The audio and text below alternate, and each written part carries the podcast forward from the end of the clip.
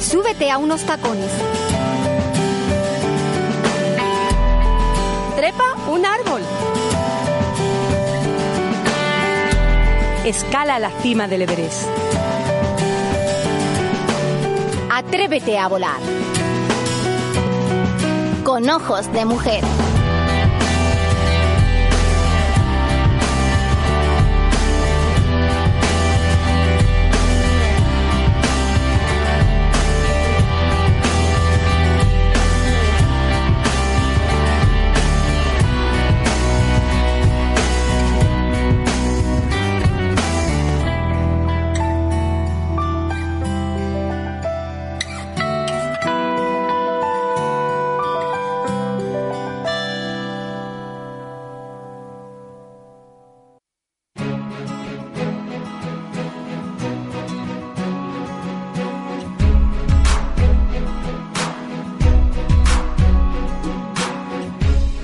Bienvenidos, bienvenidas a Con Ojos de Mujer.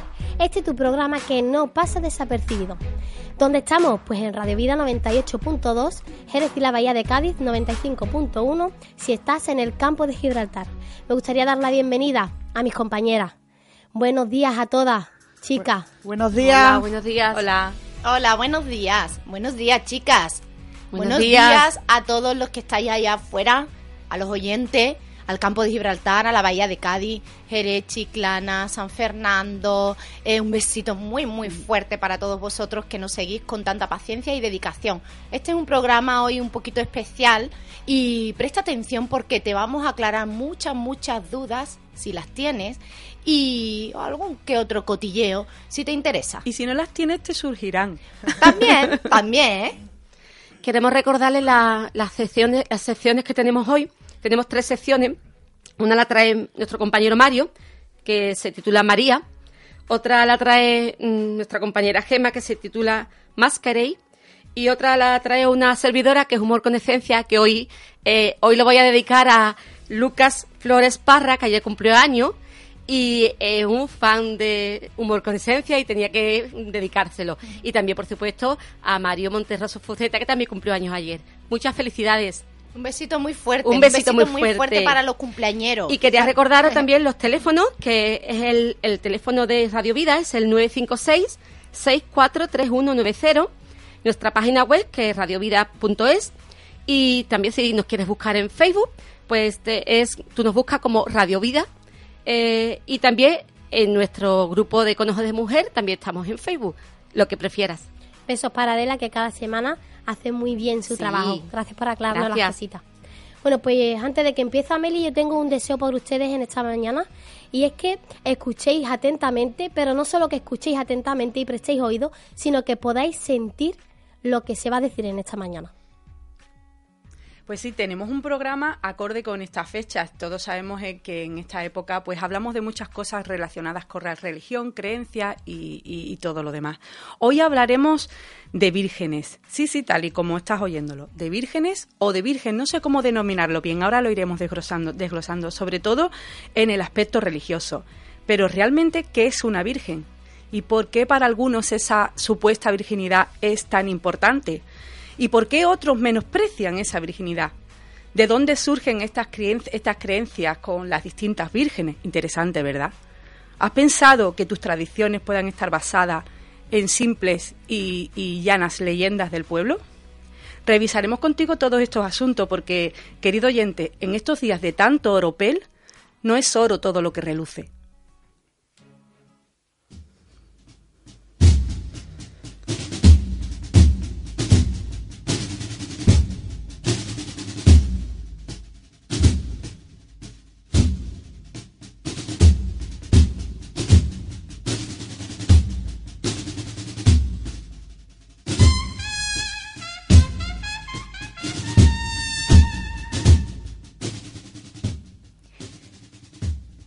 No ves ni entiendes a Dios.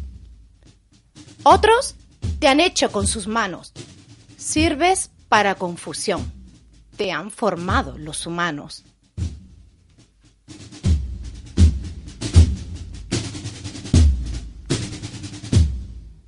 Te trabajaron con tenazas y martillos.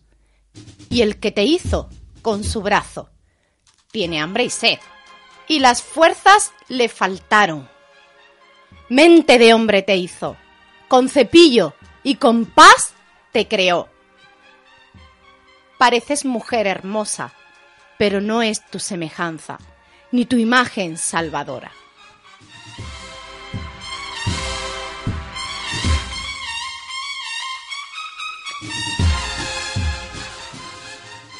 Jesús, Él, triunfante, en ciudad santa y con palmas en las manos, hoy clamamos, la salvación es de Él, de Jesús, el que en el trono está sentado.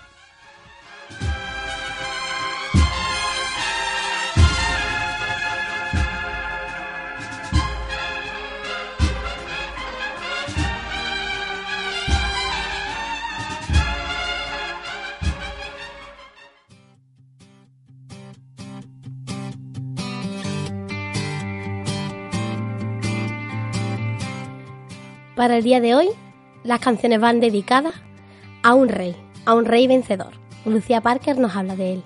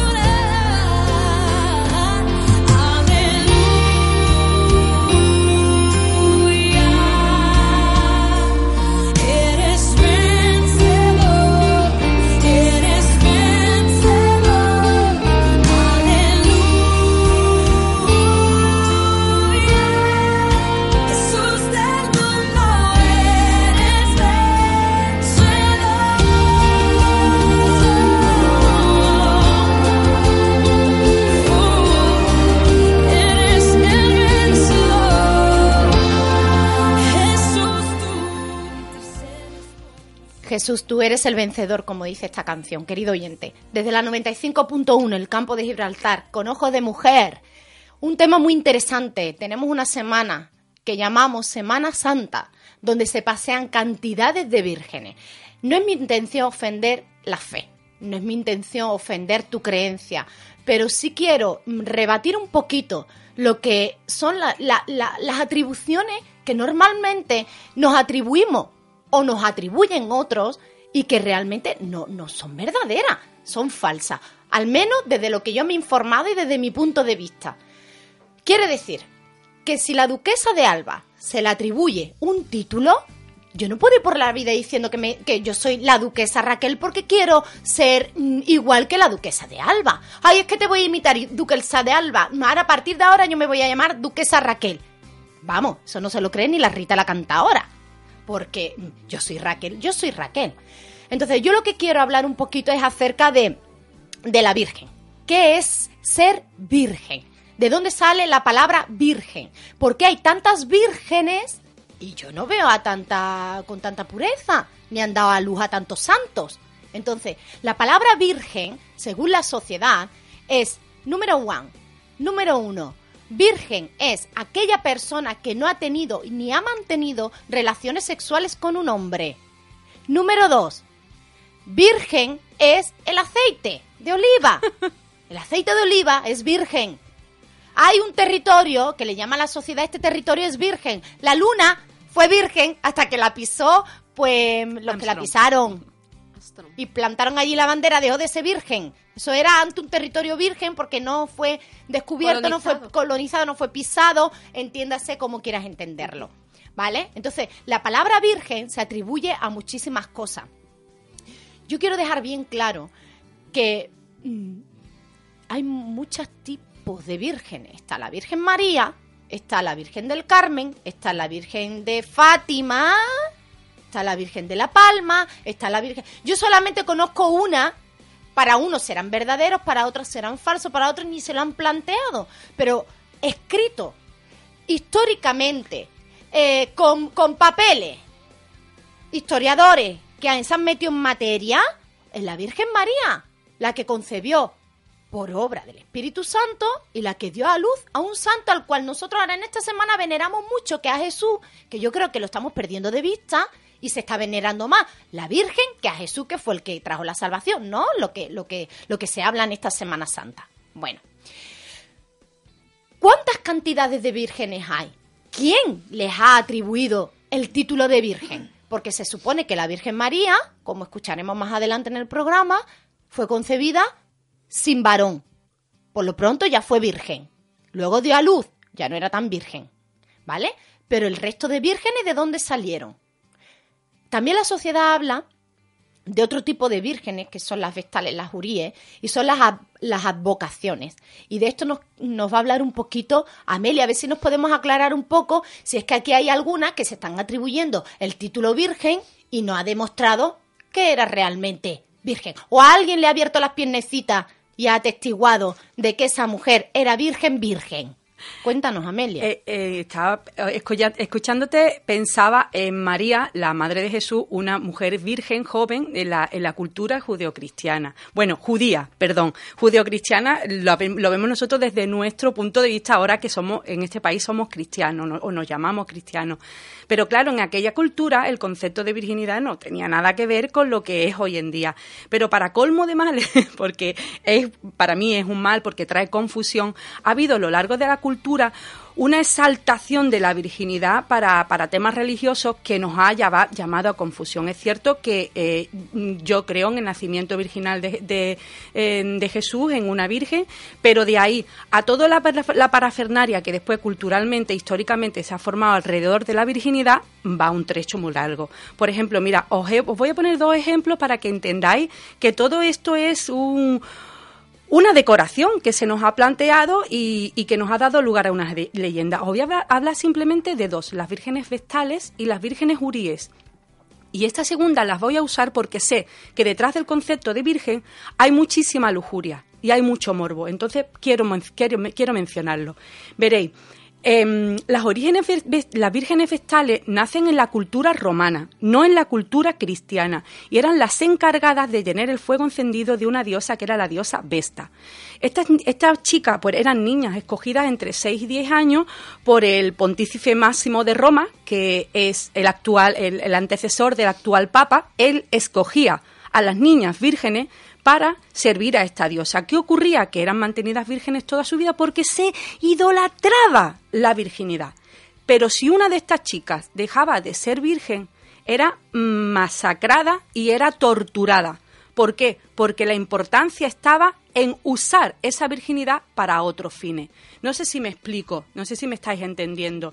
Quiero, quiero dejar claro que detrás de esto hay un montaje, así de claro. Y otras vírgenes que me han llamado mucho la atención como antecesores de todo esto, que sé que algunos piensan que no está ligado, pero está ligado, son las vírgenes uríes. Y estas son las chicas que se encontrarán en el supuesto paraíso del Islam, ¿vale? Porque Mahoma sabía muy bien que el sexo tendría mucha aceptación entre, entre sus seguidores. Y claro, ellos estaban motivados en sus batallas con la promesa de esclavas sexuales y un gran botín. Esto sigue hasta hoy día. La locura del yihadismo tiene lugar por esta promesa, tenemos que ser conscientes, en la cual el concepto de virginidad está muy ligado.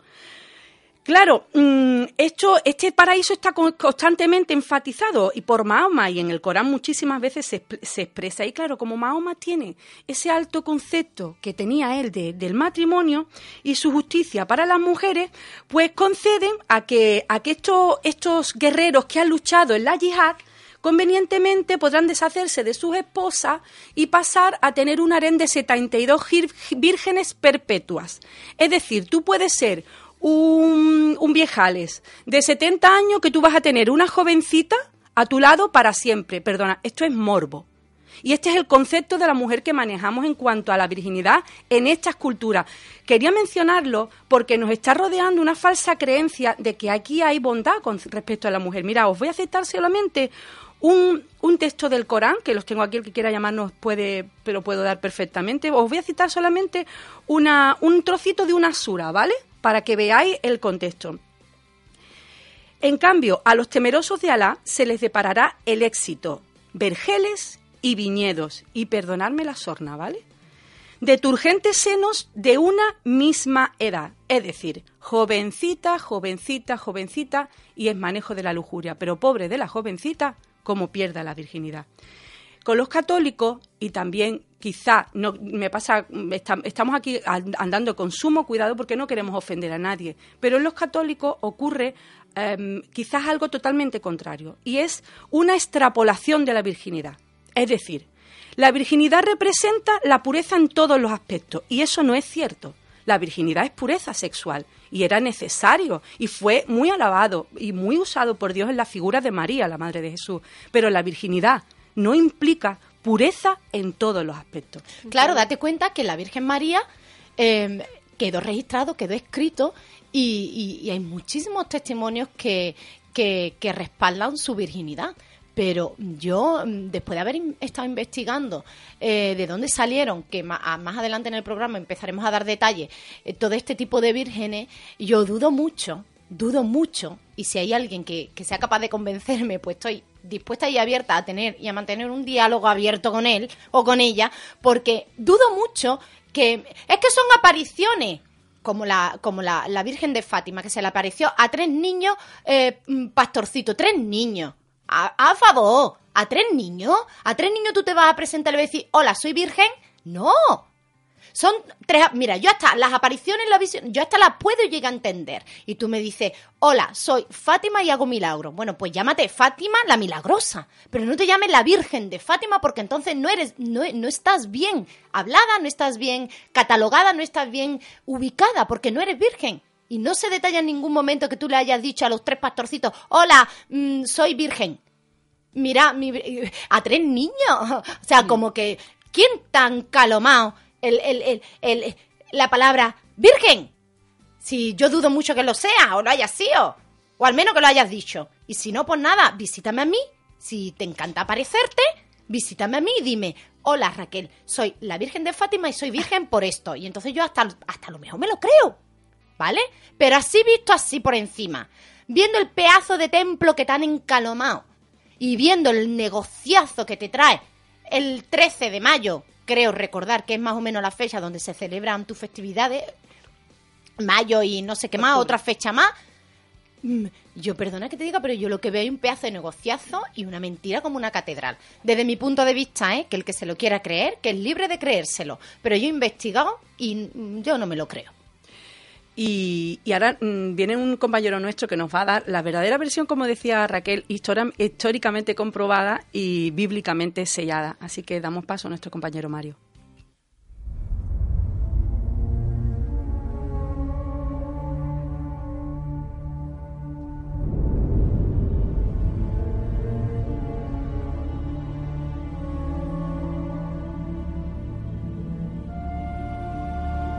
Fue una palabra declarada por el profeta Isaías al rey de Israel, Acaz. La Virgen concebiría y daría a luz un hijo. ¿Cómo puede ser esto? Jamás en la historia de la humanidad esto había sucedido. Para el hombre, es imprescindible que para concebir un hijo, la mujer entregue la virginidad, pensaron todos. Pero precisamente esta sería la señal de que Dios estaba a partir de ese momento viviendo entre nosotros.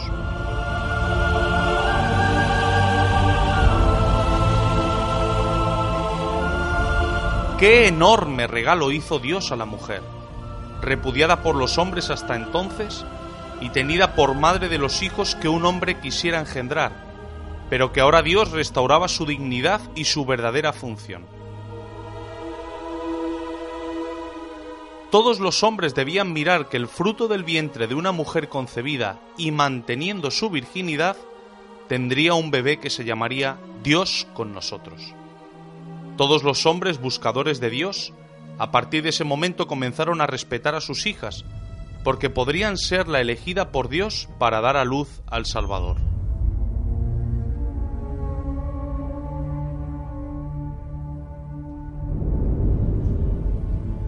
La mujer ya no sería una ciudadana de segunda, ni sería menos valorada a partir de ese momento, porque por el hecho de ser mujer podría ser la elegida para concebir al Mesías. María, una muchacha íntegra, fiel, ennoviada con José y virgen, fue la escogida por Dios para recibir el milagro y formar parte del mismo, transmitiendo la humanidad a Jesús, el Dios hombre.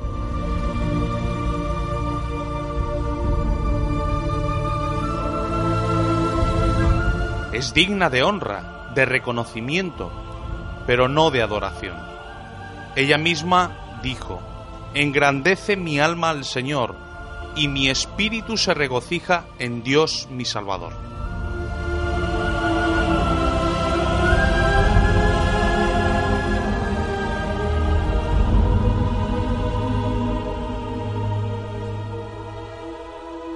En cuanto tuvo a su primer hijo llamado Jesús, María formalizó su relación con José, con el que se desposó, y concibió de forma natural al menos cuatro hijos y dos hijas más.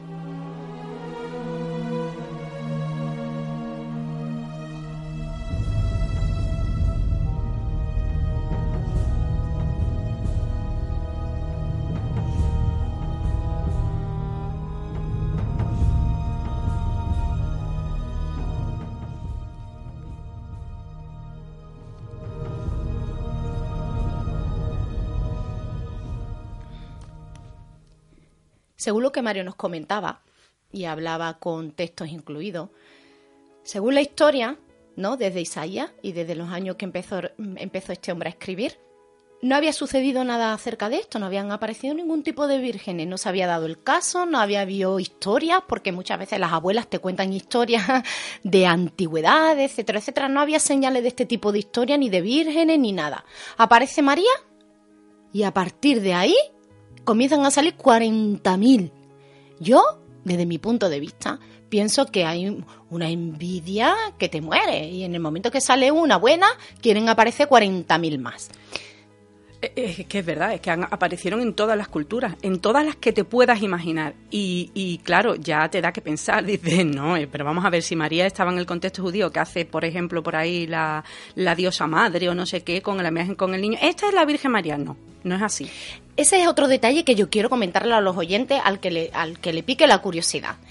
Si la Virgen de Fátima, que para mí ya no es Virgen, ¿vale? Entonces le voy a decir si la Fátima. Si la Fátima, mm, tú le preguntas a alguno de, los de los que la veneran y dice, no, no, no, no, es que la Fátima es María. No, no, no, perdona. A mí tú no me vengas a timar. Si yo soy Raquel, si yo soy Raquel, no diga, no, no, es que mm, ya que te estoy pillando, no, no, no, es que yo soy Raquel y Gema. No, yo soy o Raquel o Gema. O soy María o soy Fátima. A mí no me cambies el nombre, ¿eh? A por, por Dios, a mí no cambiarme el nombre. Si es María, es María. Eso tiene nombre propio. Pero no diga que Fátima es María. Porque entonces estamos hablando de doble personalidad. A veces que Fátima, la que se presentó, tenía una doble personalidad o un poquito de bipolaridad. Y ahora resulta de que mm, la están tratando como, no, es que no es Fátima, es María. Bueno, pues entonces, empézatelo tú claro. ¿De quién me estás hablando? ¿De María, de Fátima? ¿De María la Fátima? ¿De Fátima la María? Para entender un poquito mejor lo que estamos hablando, quizá deberíamos de, analizar la leyenda y en qué están basadas nuestras creencias. Porque, porque quizás poco, pocos de los que vemos, ven vírgenes por todos lados, pocos cono- conozcan el, el término y el fenómeno de la advocación. Es un término, es verdad, es, católico, pero yo quisiera explicar qué es una advocación. Una advocación no es más que una manera de llamar supuestamente a una aparición o a una virgen Eh, que hay colocada en un sitio o incluso algunas veces simplemente lo que ha aparecido es una imagen, relacionarla con María y decir que María es la Virgen. Así nos podemos encontrar nombres diferentes, situaciones diferentes en las que María está presentada como una niña, la Virgen niña, una, una mayor, eh, eh, una anciana, pues es la Virgen. Eso es una vocación. Los que conocen la historia judía, los que conocen un poco cómo son los judíos en sí, yo no me veo a María apareciéndose y diciéndome, hola, soy Fátima. Vamos a ver, un poquito de respeto y de honra, como decía Mario en su relato. Honra, un poquito de respeto. Yo no veo a María con todo lo que pasó a la mujer y todo, to- todo el sufrimiento que llevó a cabo presentándose ahora. Es que ahora estoy aburrida en el cielo y no tengo otra cosa que hacer que presentarme y decir, y trae confusión a la gente. Me- o te pre- yo veo a una María, si se presenta María, te va a decir, hola, soy María. No te va a decir, hola, por favor. Yo estos días he estado analizando cosas como la ascensión de Jesús y, y si es cierto o no es cierto que María tuvo una ascensión, la supuesta llamada asunción de María. Y no hubo jamás ese fenómeno. No está registrado en ninguna parte. María murió como una persona normal y corriente, la escogida de Dios para esa función, pero murió como una mortal. Eso está registrado de que murió como una mortal. A mí me gusta mucho lo que has dicho, Raquel, cuando has dicho que, que, está, que está demostrado lo de María, la, la verdadera María está demostrado en el libro santo. Y yo me preguntaba, ¿está en el libro santo la Virgen del Carmen, la Virgen del Pilar, la Virgen de Fa ¿Está demostrado? No. No. Con eso me quedo. No está registrado. Con eso me quedo. El desarrollo de todas estas leyendas y todas, porque son leyendas, Sí. oyentes, son leyendas, te pueden remitir a la historia y buscar, ahora analizaremos un poquito más cada una de ellas, las más cercanas a nosotros, pero son leyendas que, que fue- fueron desarrollándose en la Edad Media. En la época más oscura que jamás hemos tenido, ahí fue cua- es cuando se desarrollan pues, pues las leyendas y los cuentos, como dice eh, la Biblia, los cuentos de viejas. Gemma, ¿tú nos traías algo sobre, sobre alguna virgen, verdad? Pues mira, sí. Yo os traigo la Virgen de Palma. Sí. Resulta que esta imagen, que no le voy a llamar Virgen porque para mí no lo es, entonces esta imagen llega procedente de Italia, en un barco que se que a finales del siglo XVII atraca en el puerto de Algeciras, refugiándose de un fuerte temporal, porque como aquí no hay temporal en Algeciras, bueno, pues eh, resulta que cada vez que este barco va a salir del puerto, otro fuerte temporal azota la bahía, ¿no? Y otro y otro así hasta que deciden sacar de un cajón, que la tenían en un cajón, no sé por qué, la tenían en, en un cajón, deciden sacar esta imagen. Esta imagen tiene una palma en la mano. Total, que cuando la sacan de- del cajón, resulta que el temporal se va. ¿Y qué hacen los, los del pueblo? Porque interpretan que la Virgen se quiere quedar. Aquí no lo quedamos todo. Aquí Eso es interpretación y no lo del Google. sí, sí. Así que se queda. Y para más coincidencia, esta imagen, al llevar una palma en la mano, resulta que lo relacionan con la conquista de Algeciras tomada en 1344 por Alfonso XI, quien consagró la antigua mezquita de la ciudad como iglesia católica. Ea, ya tenéis ahí una imagen. Es decir, que aprovecharon una batalla, una victoria en una batalla Ea. para, para sellar la leyenda. Eso es. Qué fuerte, ¿eh? Vale, ¿y quién era Palma? Una que le acompaña. Pero eh, Palma, es- era de carne y hueso. Porque por lo menos María era de carne y hueso. Pero Palma fue una. una o sea, yo puedo tener una, una aparición y, y. Una imagen en un cajón de un barco. En fin. En fin. Así estamos. Yo Palma no sé, yo conozco los palmeros, pero las palmas no. Total. Y hay otra que es la Virgen del Rosario. Que resulta que, que casualidad que también viene de Italia. Todo lo que viene de Italia nos los quedamos. Ay, Roma. Total. En la bahía de Cádiz, cerca del puerto de Santa María, se abre un hospital que recogía mayoritariamente enfermos de, la de las batallas marítimas de Génova. Y resulta que como esto agrado al rey, pues nos, nos envía una imagen. y esta también nos la comemos con papa. Y total, que hecho y la victoria recibida en la batalla de Lepanto, hicieron la leyenda, otra leyenda más, otra otra imagen más, que no que se quedan. Que nos vamos apropiando de las Escucha, leyendas. pero es que Sí. esto me recuerda un montón a, a la estatua del moro, de Algeciras. Sí. Igual. Y estas ruinas Ah, son, y estas ruinas son, y estas ruinas son. Y ahora resulta que estas ruinas no son. O te pones- Vamos a quitar el moro. O te pones, ay, pues, este hombre... antes de montarlo, investigar, Investiga. investigar la historia, que pues estamos, ahora, ahora sí, ahora no. Eso todo trae muchísima confusión. Y la gente, bueno, y también no es, no es responsabilidad de, de- del gobierno, también de nosotros que no lo creemos todo. También. Y vamos como va la corriente, va y viene. Bueno, a mí me toca la del Carmen. Vamos a ver, Carmen. Como saben, es la patrona de los marineros. Una mujer. Bueno, y digo yo, entre tanto marinero, ¿por qué no se llevan a un santo? A un tío. Una tía. Carmen, que tan aburrido. Haberte llevado a tu mujer, que a lo mejor te hubiera hecho las papas mejor que la Carmen. En el siglo no sé cuánto, no tengo ganas de decirlo, el almirante Antonio Barceló extendió entre sus marineros la costumbre de pedirle protección a esta Carmen, desplazando así San Telmo, que era encargado. Historia, historia, es que no tengo ganas ni de leerlo, porque es más historia, más historia, muchas historias que no me convencen, que son gente que yo creo que es que la mar trae mucha fatiguita. Y entre fatiguita y fatiguita, la gente se entretiene de esa manera. Es curioso lo que estás comentando, porque a- a, mm, el tema está en el temor que, que tenían antiguamente, y hoy, ¿no? Pero antiguamente mucho más, al, al enfrentar las tormentas y las tempestades. Y ahí empiezan a crecer todo este tipo de, de, de- de supersticiones y de creencias. Pero lo del Carmelo, yo sí quiero mencionarlo, porque es que me da mucho coraje. Porque tienen una salve, tienen una salve en la cual eh, proclaman una cosa que no voy a decir y que según ellos está basado en un pasaje de Primera de Reyes, 17, ¿vale? Y es el pasaje es que de verdad, oyente, puedes leerlo, no tiene absolutamente nada que ver con una virgen. El otro día estábamos comentándolo, Adela, te saludo, Adela y yo, y es que el pasaje es sobre un profeta que está en un monte con su criado y hay una situación de alarma y de alerta y de, y de sequía tremenda y ve una nube en el horizonte y tienen una conversación entre los dos y están, em, están intentando el, el profeta decir lo que él está viendo y el profeta y el, y el, que el criado no lo ve y ve una pequeña nube. Bueno, yo de ahí a, a la- a salvar a una persona en un mar que es que en Israel no hay mar y es que era, había sequía. De verdad, no entiendo de dónde lo han sacado. ¿Verdad, verdad? Es que honestamente, honestamente, Monte nosotros Carmelo. lo analizamos palabra por palabra y es que no sé, vamos, por favor, oyente, yo te reto que si otra vez vas a proclamar la salve, veas el texto de cuál viene, de dónde viene. Claro. Fijaros que todas ellas provienen de situaciones de, de confusión y situaciones de, de alarma, como decía Amelia. Imaginaros, ¿a qué nos agarramos? ¿A qué nos aferramos? ¿A qué nos aferramos? A algo físico, a lo que está guardado en un cajón. Y es la necesidad de agarrarse a algo físico sin tener realmente la necesidad de ello. Pero claro, algo que está guardado en un cajón porque alguien la ha metido allí. Claro. ¿O no? Algo que está guardado en un cajón que no es que apareció de la nada, es que alguien lo ha metido allí.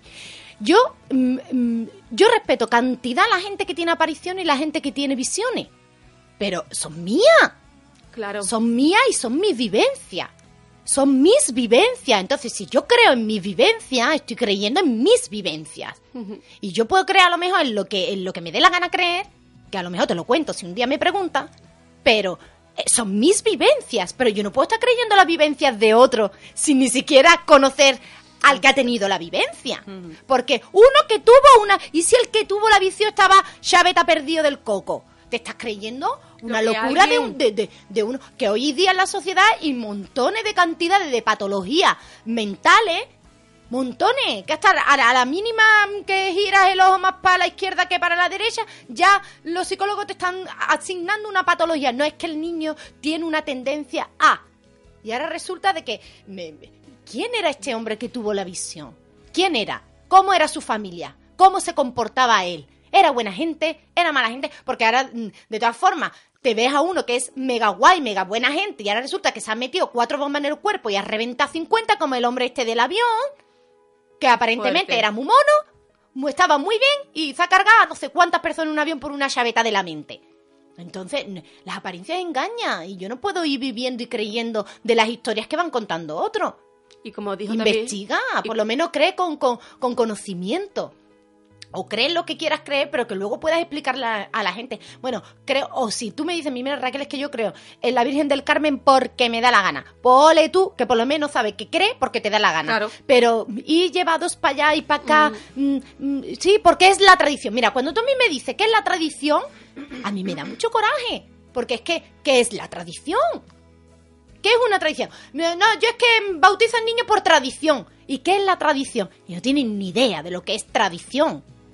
Hacen lo que todo el mundo va haciendo. O lo la que te han dicho que, como el que mm, te corta las uñas del pie recta, no es que, pero ¿por qué te la corta mm, mm, redonda? Si ahora, si hay que cortarse la recta, no, porque es que la tradición. Me dijo mi abuela que había que cortarse la redonda. Y ¿Y están diciendo todos los podólogos. No, recta. ¿Qué tradición ni tradición? Si quieres tradición en esta semana, pues come torrija y ya está. que tiene tradición ahí. Lo peor de todo esto es que la vida va pasando. Y si tú no revisas estas- esas tradiciones, te puedes encontrar con que estás viviendo años y años y años y, y- y estás viviendo una mentira.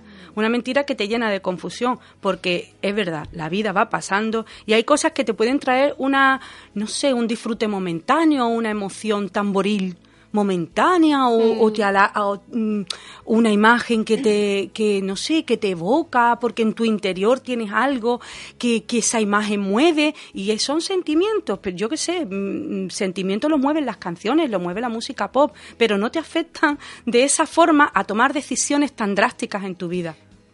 Hablando de, de, de- de sentimiento, el otro día salió en La Voz este cura cantando Sí, sí, sí. y yo le digo, "Ole, Damián Damián se llama Damián, ole Damián, porque es que transmitía una alegría, una gana de vivir, misionero, una Mm. vocación. Real. Ole tú, cura Damián. Mm. Ole tú.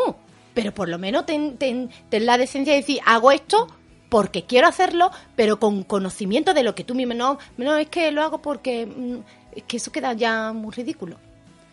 Lo peor de todo esto es que cuando llega un problema a la vida de las personas, se ponen a decir que dónde está Dios. Pues Exacto. Dios está donde tú lo has dejado. sí señor Creo que en el cajón En el de la, de, de- donde de la, de la salió palma. la- la de la palma Eso es otra. Pues sí, Eso sí, es otro, es otro gran así, problema. es así, es es. otro gran problema. Pues ya es la culpa la del Carmen, Hmm. no a Dios. Ahora, Claro. ¿dónde está Dios? Pues chiquillo, pero es que, que de verdad es que somos. Qué complicaditos somos. A mí lo que siempre, siempre, siempre me ha dejado siempre cazando mosca, de verdad, es cuando dice la Inmaculada Concepción sin mancha concebida. Resulta que después de tener a Jesús seguía siendo virgen. Hay que me lo expliquen de verdad. Porque después, Pero- según el libro santo, la Virgen María tuvo más hijos. Es que la virginidad no es síntoma de, de ¡Claro! pureza en todo. ¡Claro! Pero yo te he escuchado bien o tú te has equivocado de nombre. ¿Tú has dicho la Inmaculada, o sea, que a la Virgen María otro Bueno, nombre? O- claro, Ahora no es, claro. no es la, no es No, María, no, ahora es hay- Inmaculada. hay Inmaculada Concepción. hay muchas. De Hay muchas. Qué barbaridad. Más, Pili, me más. estaba, recor- estaba recordando la anécdota que nos contaste también. María vos del el Rosario. Inmaculada, estamos como los argentinos. que le ponen a los niños 40 nombres. Como los reyes. Bueno, no Qué entiendo. fuerte. Pobrecita Sí, mi María. Si os queréis la cuento, ¿eh? Mira, eh, con todo mi respeto, yo hace mucho tiempo era una persona capillita. Para el que no lo entienda qué es lo que es capillita, era que, le gustaba la Semana Santa, que le gustaba todas las imágenes, todos los pasos. Y, y de verdad, desde más profundo de mi respeto, eh, en este tiempo mío cofrade, resulta que me invitaron a ayudar a vestir a una imagen y esta era una virgen. Y resulta de que cuando el, eh, este, este muchacho que empezó a desnudar a vestir, para vestir a la Virgen, para procesionarla, que le ponen otra ropa, cuando empezó a quitarle capas y capas y capas de las que llevan, que si el manto, que si la, mm, toda la telita que tiene por la carita y toda la historia, ¿cuál fue mi sorpresa? Que mm, se queda en lo que es la cabeza de la, de la imagen, eh, sin nada, era una bola de madera y un tornillo muy grande en la cabeza arriba. Yo cuando me quedé, mm, mm, a mí me sorprendió muchísimo. Yo creo que ahí empezó ya a declinar mi fe mm, eh, hacia las imágenes, de verdad, os lo digo sinceramente. Porque yo decía, Dios mío, esto, esto no puede ser tú. Esto no puede ser tú. Yo, yo, ¿qué estoy viviendo? De verdad que empecé a, a cuestionarme muchas cosas. Ese tornillo tan grande en esa cabeza que era para después atornillar la, la corona, Y ya no, no quedó ahí. Es cuando se le levanta, empieza a cambiar en lo que es la parte de abajo, lo que es la falda y toda la historia. Y es una... eh, no, no tiene pies, está claro. Entonces es como... ¿Cómo deciros? Como, como una especie de, de canastilla, de canasta de madera, con unas varas, como, para que le haga vuelo el vestido, ¿no? Es que se ve tan pomposo. Pero dentro de toda esa madera había cagadas de ratones. Dios mío, de verdad, de verdad que, que, empecé a cuestionar lo que yo estaba creyendo. Para mí, de verdad que para mí fue muy fuerte, ¿eh? Fue un impacto mm, que vemos lo que vemos en la calle. Qué bonita, que de alhajas, que de, uh, que de, que de blondas, que de mm, cosas en las manos, que de cadenitas. Pero lo que es mm, a pelo, mm, a nadie le gustaría. Pues no, después eh, Gemma nos Y lo hablará, digo con todo el respeto, ¿eh? nos De verdad, hablará ¿eh? un poco porque me ha sonado a eso, a máscara. Después Gemma nos hablará un poquito de eso. Yo Sí. quiero simple- men- mencionar nuestra última leyenda Sí. y ya cerramos el bloque legendario que tiene nombre de ron.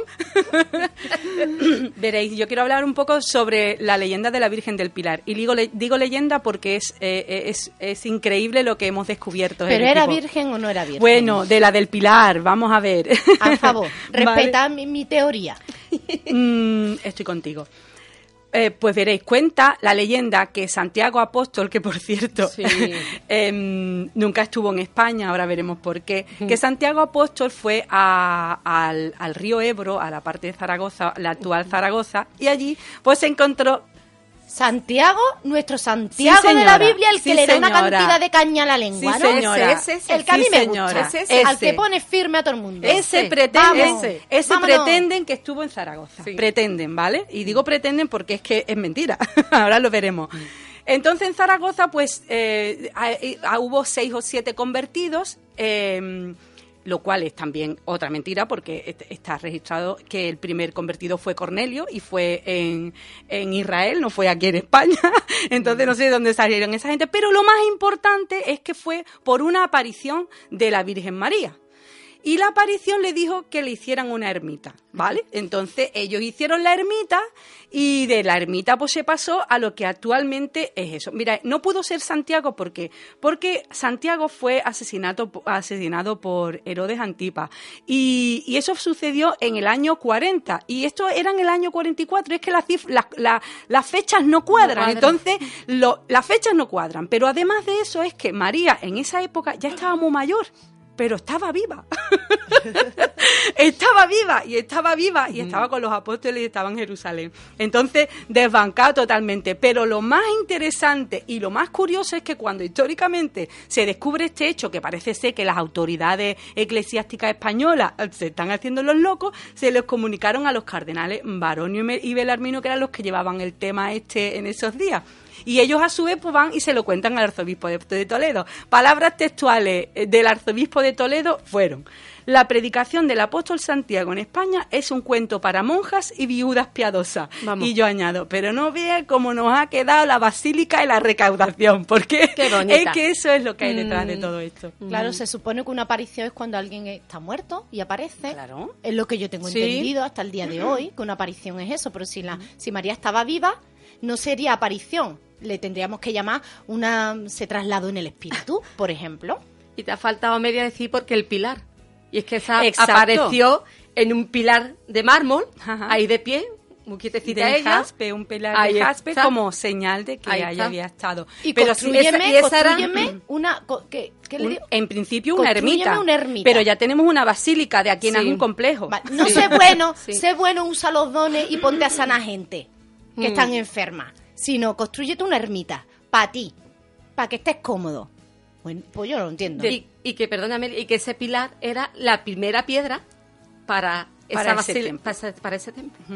Para ese Qué templo. De detrás de todo esto, lo que sí podemos ver es que detrás de las leyendas hay una construcción y una edificación que tiene unos puntos clare- claves y que son repetitivos. Si os dais cuenta, en todo lo que hemos hablado se repiten una serie de cosas, ¿verdad, Raquel? Mira, ¿cómo se construye una leyenda? Así se construye una leyenda. Todo lo que salga de aquí te lo estás inventando. Por eso, si te lo inventas, vas a construir una leyenda. Dice, invéntate una historia. Eso sí, ¿eh? Con misterio y apórtale algo sobrenatural. toma algunas pinceladas de verdad, algunas, no todas, algunas, para hacerlas más creíbles. Aporta pizcas de temor, por ejemplo, plagas, enfermedades, terremotos o invasiones enemigas extraterrestres, si quieres, ahí tienes un detalle bueno. Y si puedes introducir a niños y si son pastorcitos, mejor. Su inocencia ayuda a manipular, aunque en estos tiempos algunos se encontrarían con la ley del menor. Gracias por la ley del menor. Plantéalo como un notición, un nuevo descubrimiento y habla sobre ello en todos los sitios, familia, amigos, en la calle, escríbelo en el WhatsApp y en Facebook. Es decir, que lo difunda. Qué bueno, ¿verdad? Es construir una leyenda. Y luego estarán algunos mm, que viven de leyenda Rápido. ahí disponibles para creerte y para seguirte rollo. Gracias, chicas. Vamos a seguir con una buena música y esta es la realidad y la verdad de Israel, Houston y New Braithwaite. El poder de tu victoria.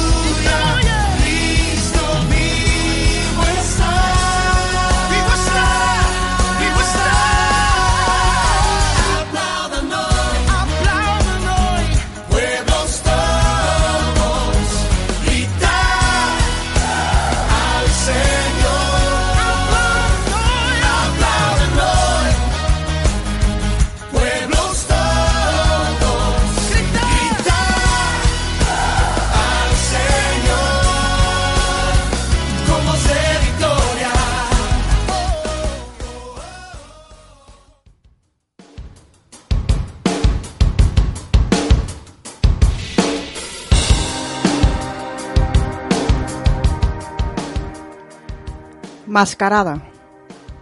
Estamos usando una máscara en el desfile de la verdad. Y ondeamos bandera para celebrar una farsa.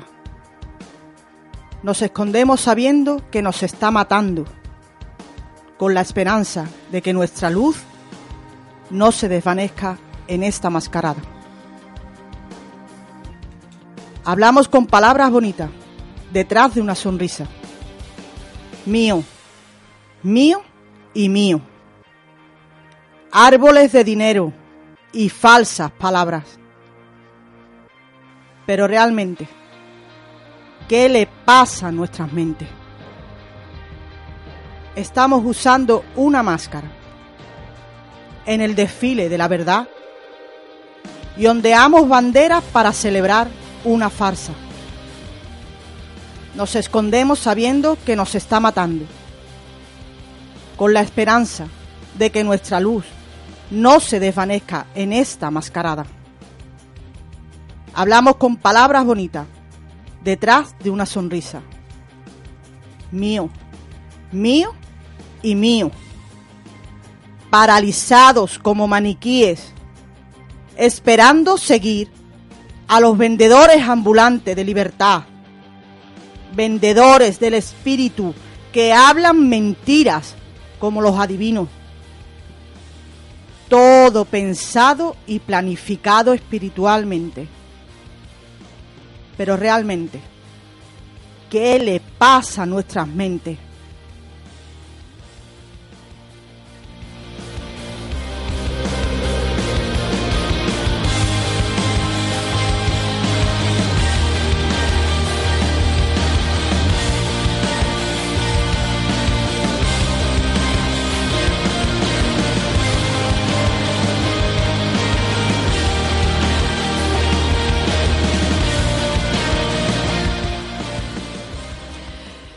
Aquí seguimos en el 95.1 de Radio Vida, en el 98.2 también en Bahía de Cádiz. Nosotros estamos en el campo de Gibraltar y te recordamos que nuestro teléfono es el 956 64 31 90.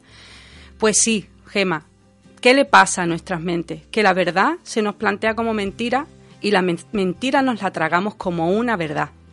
Y es una cerrazón que las personas mm, no están dispuestas muchas veces a ser honestos y ser sinceros con lo que está sucediendo a su alrededor, porque es más fácil seguir con la corriente y seguir viviendo esta gran mascarada. Me llamaba la atención cuando decía tapados, escondidos, pero sabiendo en el fondo que lo que estamos haciendo es una mm, es un sinsentido, porque en el fondo de tu corazón sabes que no estás al rostro descubierto delante de Dios y lo sabes. En esta época de tantos penitentes y tantas peregrinaciones y todas esas cosas, no, no podíamos cerrar nuestro programa sin hablar un poquito de dónde procede em, la palabra peregrino y la palabra penitente. Penitente viene de penitencia y como vos- vosotros sabéis, una penitencia es pagar un precio por el pecado. Ni más ni menos. Disfrázalo de folclore de lo que te dé la gana, pero una penitencia es pagar por los pecados. ¿Y de dónde viene esto? Viene una tradición oscurantismo total de la Edad Media en la cual las personas eran expulsadas de la Iglesia Católica. En aquella sociedad era lo peor que podía suceder. ¿Por qué? Porque al ser expulsados de la Iglesia Católica caías en sospechas para la Inquisición y ya eras acusado de hereje, de brujo o de bruja y de montones de cosas más. Entonces, ¿qué sucedía? Las personas hacían vamos, incontables sacrificios y esfuerzos para volver a ser aceptados otra vez dentro de la comunidad de la Iglesia. Y, quitarse de encima el San Benito, que no es más que una máscara de, si lo veis, el San Benito, de eres un hereje, el que le ponían a lo... es una capucha de penitente pero sin pirulo arriba, eso es un San Benito. Esto se le, se le colgaba a las personas hasta que públicamente expiaban sus pecados. Em, no sé si sois conscientes de la crueldad y de, y de la opresión que esto significaba para esas personas. A lo mejor para ti hoy en día, siglo XXI, no significa nada más que una tradición y un folclore, pero las personas que eran paseadas con el San Benito y obligadas a flagelarse para el perdón de los pecados, sencillamente mm, estaban siendo oprimidas y, y era por, por la clase eclesiástica, ¿vale? ¿Qué sucedía? Pues que estas personas estaban en manos de cualquiera. Después, posteriormente, el que quería ganar puntos bien se iba a, a las cruzadas, a la Guerra Santa, o bien se iba de peregrino. De peregrino a una, a una ermita o donde había habido una supuesta aparición de esas de las que ya hemos mencionado, y ahí era como que ganabas puntos para ir al cielo. Y en medio de todo este contexto empiezan a proliferar las imágenes de vírgenes. ¿Y por qué proliferan las imágenes de vírgenes? Por favor, estudiar la historia, que no es que seamos, sea una experta, pero es que está, está al, al pie de tu, de tu, al, al alcance de tu mano saber la verdad. Las imágenes proliferaron porque en Europa salió un señor que se llamaba Lutero, que decía que la Biblia no tenía que estar escrita en latín y que decía que la Biblia debía de estar al alcance de todo el mundo. Y él empezó con honestidad, salió de, de un contexto católico, pero con honestidad empezó a estudiarla y analizarla. ¿Qué sucedía? Pues que se encontró con la, con la, con la mm, mm, de cabeza, de, de tope se encontró con el catolicismo español.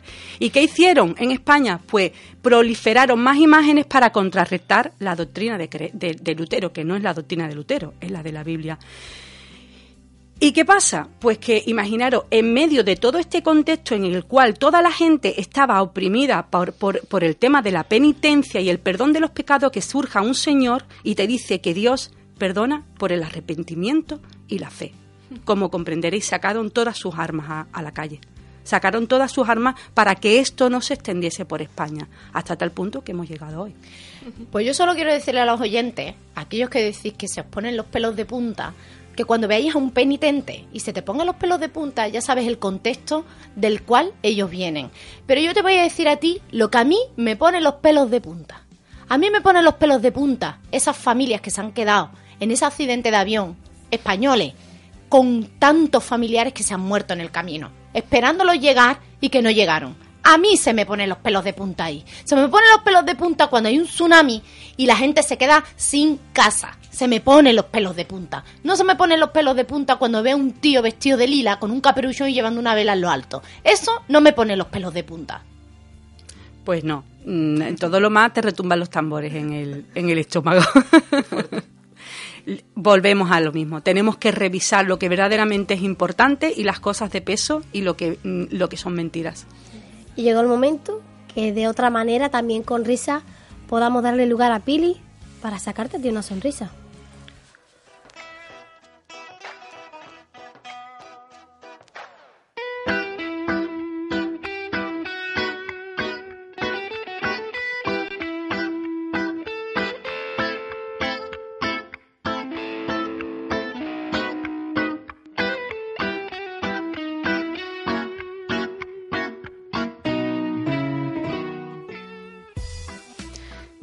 Estamos en tiempo de Semana Santa. Medio de la calle. Paran un paso. ¡Ae! ¡Pararse ahí! Dos cofrades, dos penitentes, rezando a la imagen, que es un, en, este, en este caso es un Cristo. Y uno dice, Señor, que me salga bien la recalificación de los terrenos, que me juego 10 millones de euros. El otro penitente rezando, Señor, que me llegue al menos 40 euros que no tengo ni para pagar la luz este mes. El otro que lo está escuchando, rezando por los 10 millones, saca del bolsillo 40 euros y dice, toma, no me lo vayas a entretener, por favor.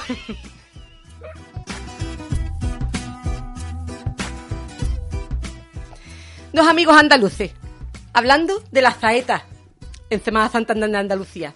Dice uno, el otro día le canté una saeta a la imagen de la, de la Virgen, escúchame, que hasta lloró.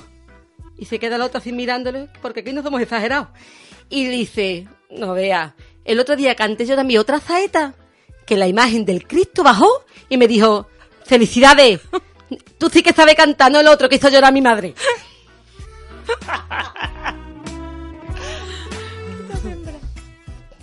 Mamá, mamá, en el colegio me llaman capillita. Niño, anda niño, vete para el cuarto. Vale, pero poco a poco, ¿eh? Cuidado por la izquierda, poco a poco. Chanta, chanta, chanta.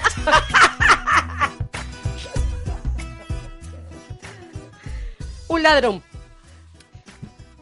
entra en una casa a robar con su linterna, empieza, se va para, el salón con la linterna y escucha una voz. Jesús y la Virgen te está mirando. Apaga corriendo la linterna y se queda sin pensando, mirando, escuchando a ver qué pasaba. Y como no escucha más nada, sigue, sigue con la linterna. Otra vez la voz. Jesús y, la Virgen te está mm, mirando. Apaga otra vez la linterna y la enciende otra vez y ve a un loro metido en una jaula. Y le dice, Jesús y la Virgen te está mirando. Y le entra una risa al ladrón. ¡Ah! Pero ¿quién te ha puesto a ti ese nombre, chulo? Dice, bueno, ¿y eso cómo te llama? Dice, Moisés. Dice, uy, uy, Moisés. ¿Ese nombre quién te lo ha puesto? Dice, pues el mismo que le ha puesto a los dos Doberman, que tiene detrás, Jesús y y la Virgen.